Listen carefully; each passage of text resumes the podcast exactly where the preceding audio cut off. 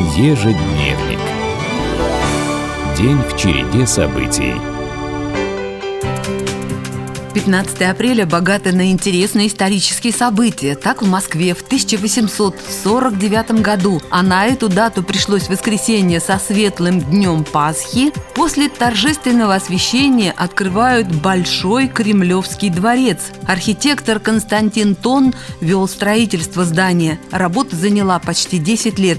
Любопытно, что пять залов дворца поименовали по орденам Российской империи – Георгиевский, Владимирский, Александровский, Андреевский и Екатерининский. Сейчас Большой Кремлевский дворец – главная резиденция президента страны. Духу времени первых советских пятилеток отвечала литература – Ровно 90 лет назад, 15 апреля в 1932 один из центральных журналов начинает печатать роман Николая Островского «Как закалялась сталь» про Павку Корчагина. Запомнился этот апрельский день в 1942 году жителям блокадного Ленинграда. Тогда, в период жесточайшей экономии, в самый трудный момент – в городе зазвучали трамвайные звонки. Было восстановлено движение на пяти маршрутах. Трамваи в городе ходили всю войну, несмотря на бомбежки и обстрелы.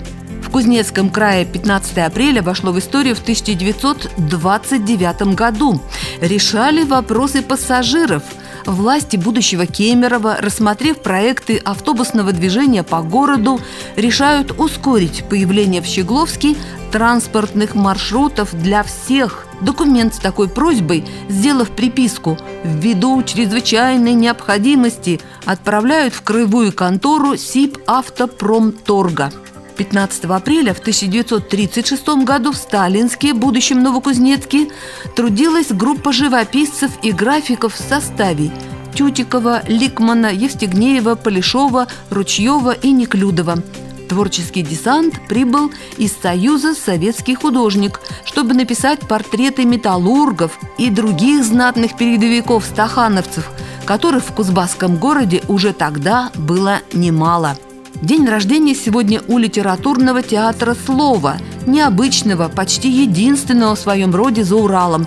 Ведь 15 апреля в 2001 году, устраивая премьерный спектакль, артисты рискнули и вынесли на сцену филармонии Кузбасса сложную поэму Алексея Толстого «Иоанн Дамаскин», в 15 апрельский день в числе родившихся знаменитостей мирового уровня личности и в том числе Леонардо да Винчи, яркий пример универсального человека, художник, скульптор, архитектор, инженер и ученый – был амбидекстром.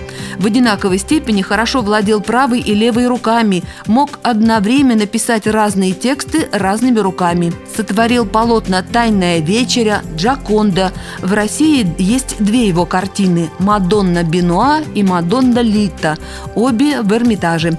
Сегодня 570 лет со дня рождения Леонардо да Винчи – а 15 апреля 101 год назад появился на свет летчик-космонавт, дважды Герой Советского Союза Георгий Береговой. Свой полет на корабле «Союз-3» совершил в 47 лет – стал одним из старейших по возрасту из побывавших на орбите. И он же, единственный из космонавтов, получил звание героя еще в годы войны за 108 боевых вылетов на Ил-2 для бомбо-штурмовых ударов.